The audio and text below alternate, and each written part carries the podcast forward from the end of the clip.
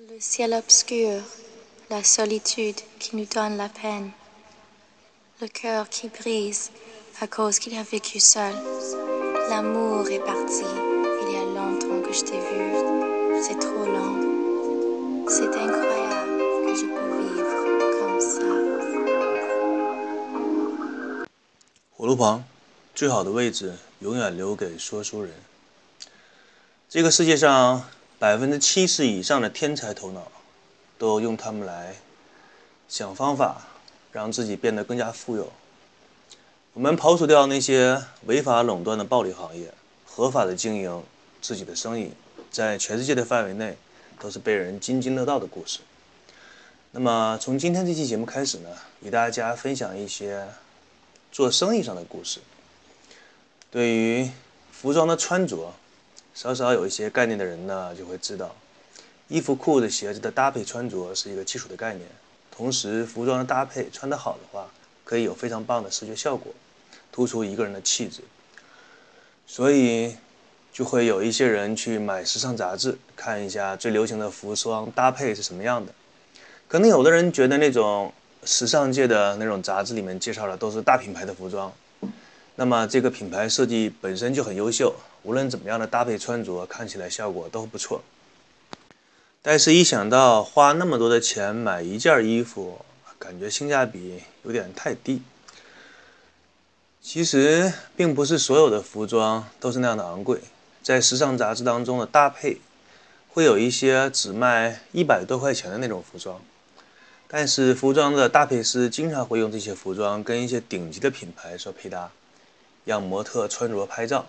这个便宜的品牌还会被很多高档的时尚杂志隆重推荐。这个品牌就是优衣库。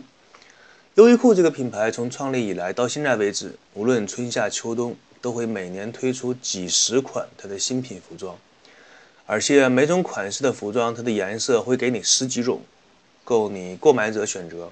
虽然简单样式，但是却很百搭，穿几年都没有什么问题。而且看起来也没有过时。还有一个比较重要的原因是它的性价比还可以，一件 T 恤几十块，外套大约是两百块左右。优衣库现在在日本每年的销售量大约是三亿件左右，日本的总人口却只有一点二亿。总的说来呢，日本大约每个人有两件优衣库的服装。在这么一个讲究品牌的时代，应该说我们的生活方方面面都被打上了各种标签。像开车看品牌啊，买个包看是什么牌子的，吃个饭看你去什么地方吃，化妆品更加看品牌，服装那不用说了，恨不得把品牌印在整个服装的方方面面。即使一个初次见面的陌生人，你只要把眼睛往他的身上一看，看看他穿什么牌子的衣服，是什么牌子的包，再看他开什么样的车，几乎可以判断这个人的行事风格。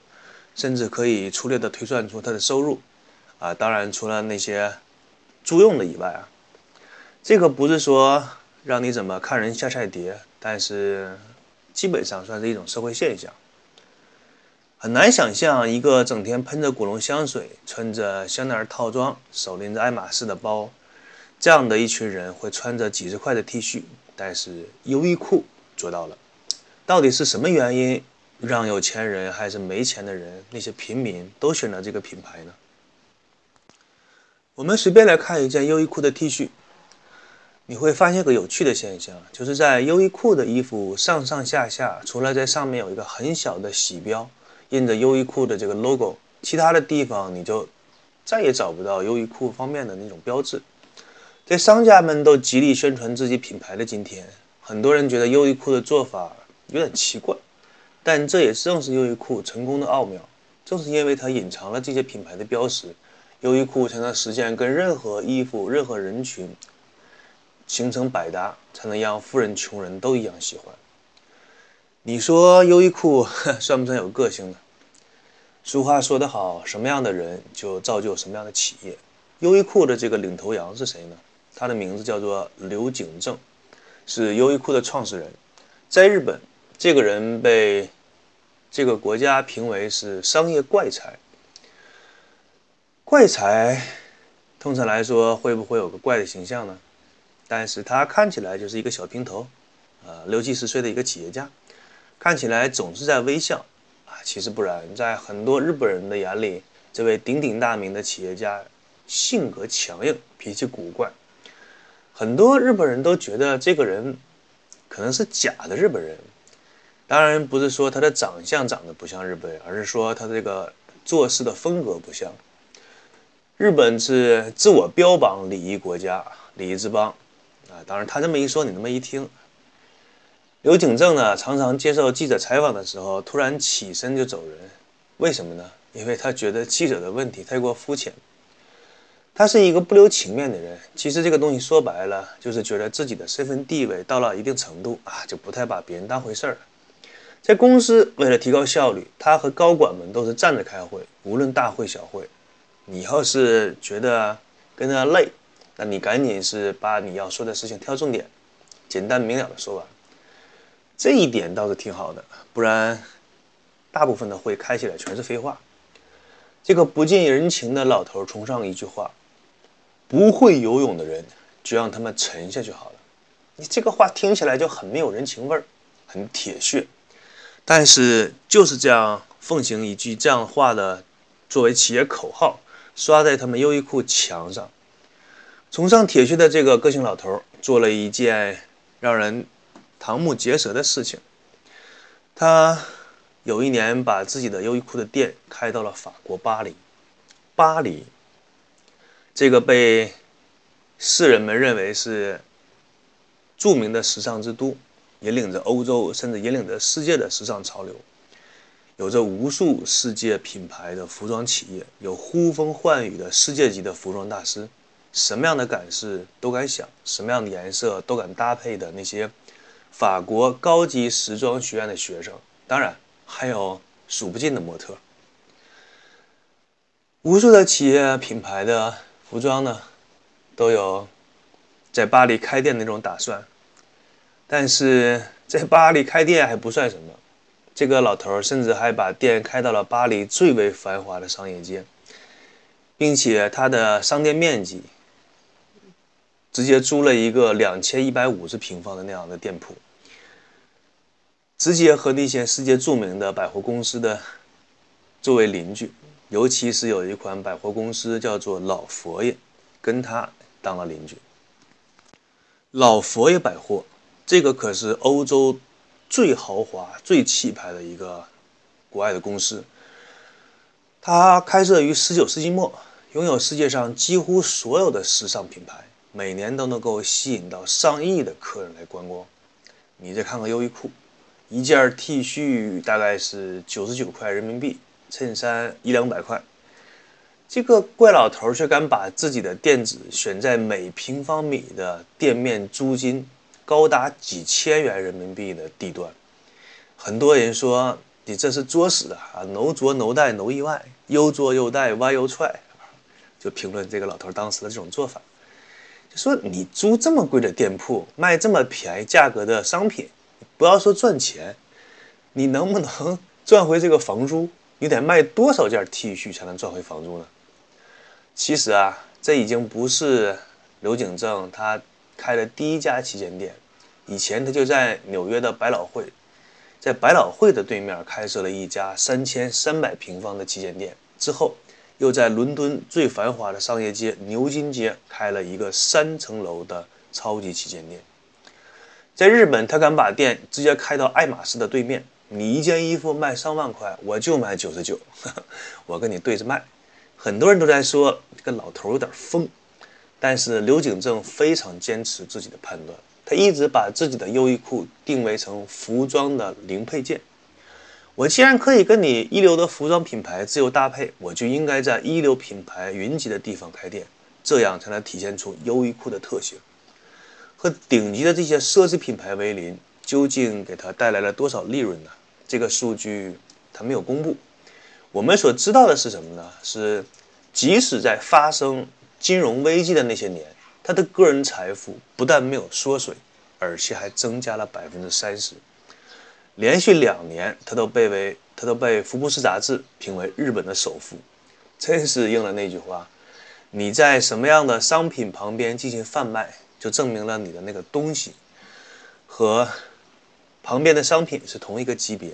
就像当年策划黑珍珠的那个商人，他把黑珍珠和那些最为名贵的宝石放在一起贩卖，所以瞬间就提升了黑珍珠的价格。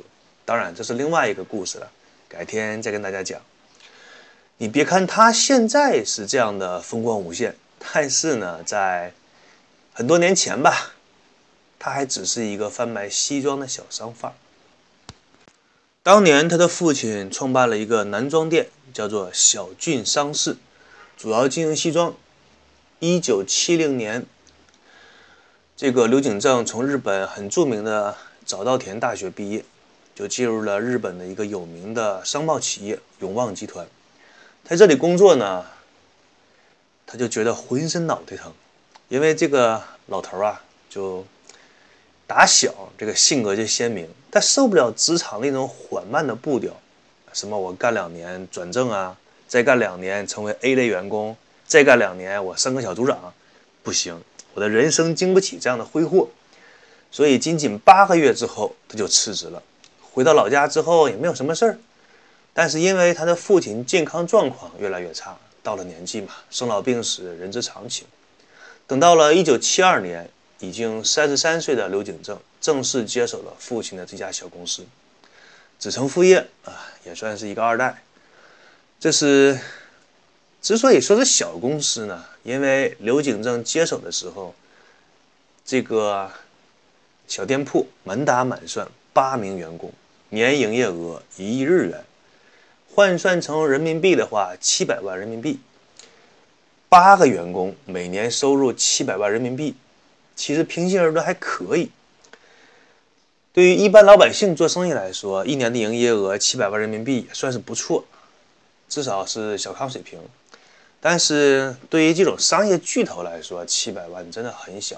就像某个人说的：“你年轻人不要好高骛远，要先定个小目标，比如说先挣一个亿嘛。”啊，小目标一个亿，希望我的人生可以挣到一个小目标。起点是可以说 完全不是一个档次的，他总觉得自己的企业做不大。而且他有一种感觉，就像是一个老牛拉着一辆破车，在商业的道路上前进，每走一步都会发出那种吱吱嘎嘎的声响，和让整个车都感到摇晃。要知道，在那个时候正是日本经济大发展的时期，所有的企业都在日新月异的变化，而他看到这一切，让他感到深深的压力呀。你说？我也是名牌大学毕业呀，为什么别人行我不行呢？这整天眼睛睁开眼睛闭上都在琢磨，为什么别人企业发展的那么好，我这个企业就发展不了呢？为什么别人都买了汽车，我却买不起气球呢？没想到啊，在一次偶然的美国之行，让他这个。小不点儿的企业迅速成长为日本服装界的巨人。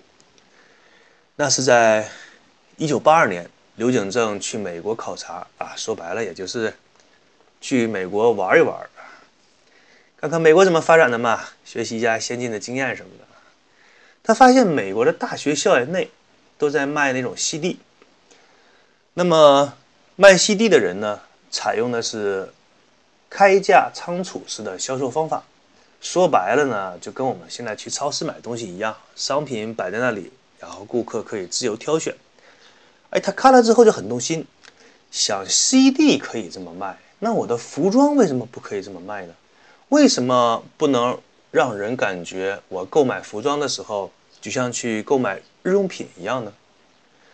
不需要你动脑子，也不需要你去做类比，只需要你推着购物车，像去超市里一面自由采购呢？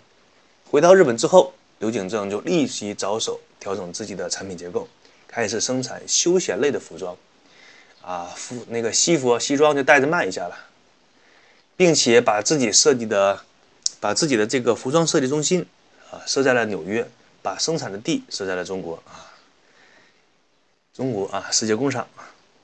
那么至于日本的山口县呢，这样一个小小的总部，只负责研究商品资讯。和销售的趋势，那么它这个结构调整之后，生意是会变得怎么样呢？在下一期节目与大家分享，谢谢大家收听。拜拜。